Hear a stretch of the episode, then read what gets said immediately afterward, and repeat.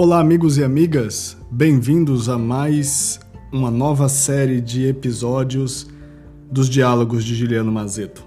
Agora nós vamos mudar de parceiro de conversa e nós vamos começar a aprender sobre a vida, sobre a humanidade e sobre as coisas com outro filósofo, François de La Rochefoucauld, ou Duc de La Rochefoucauld. Quem foi esse cidadão? Ele é um, como o nome já você já deve desconfiar, também conhecido como François le VI, François VI. Ele viveu entre 1613 e 1680.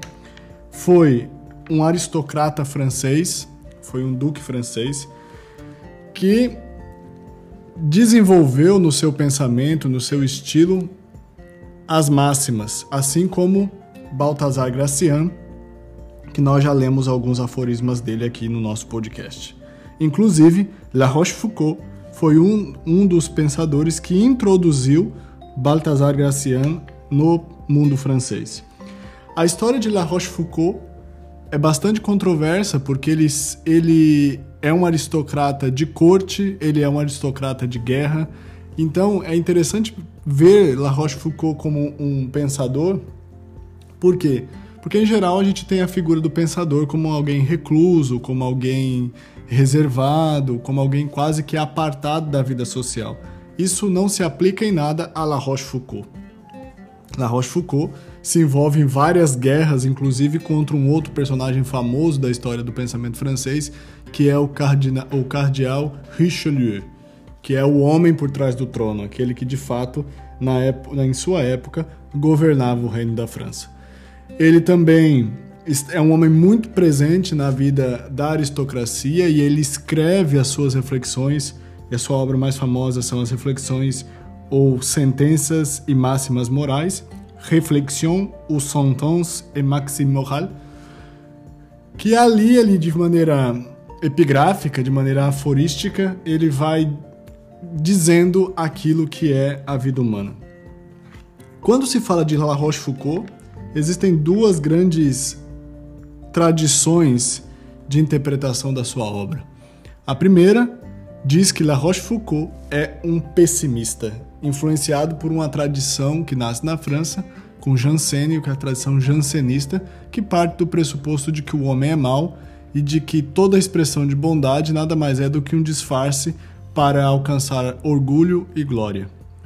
Existe uma outra tradição que diz que La Rochefoucauld não é um pessimista, mas é alguém que de fato entendeu a condição humana nos desnuda, né? Entendeu a condição humana na sua situação mais básica e mais realística, ou seja, mostrou a vida como ela é. Eu tendo a pensar a partir dessa segunda tradição, que já confesso é uma tradição minori minoritária daqueles que leem La Rochefoucauld. Por que esse autor é importante? Esse autor influenciou demasiadamente um outro grande pensador chamado Arthur Schopenhauer e também um outro chamado Friedrich Nietzsche, que são autores que hoje estão sendo retomados na contemporaneidade e que mais ou menos vão conduzir a reflexão do pensamento moderno e depois do pensamento contemporâneo para aquilo que é o fundamento da interpretação do que é o ser humano.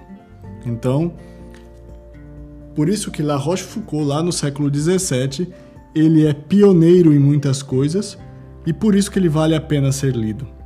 As máximas de La Rochefoucauld, elas são curtas, elas são condensadas, elas parecem às vezes um, um velho rabugento que está ali observando dentro de uma festa aquilo que está acontecendo e chama os mais inocentes e os mais jovens e diz o seguinte: senta aqui, vamos conversar, observe o que está acontecendo.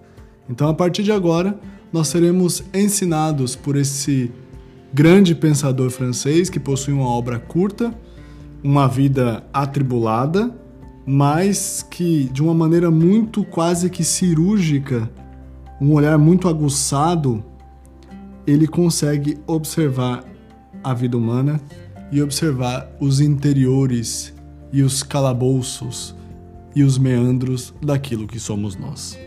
Bem-vindos a mais essa temporada de podcasts que, como qualquer podcast dentro desse desse nosso canal aqui dos Diálogos de Giliano Mazeto, tem por objetivo fazer com que a gente olhe a humanidade de uma maneira diferente e fazer com que nós nos tornemos pessoas diferentes por meio da reflexão filosófica, psicológica, por meio da arte, por meio da cultura.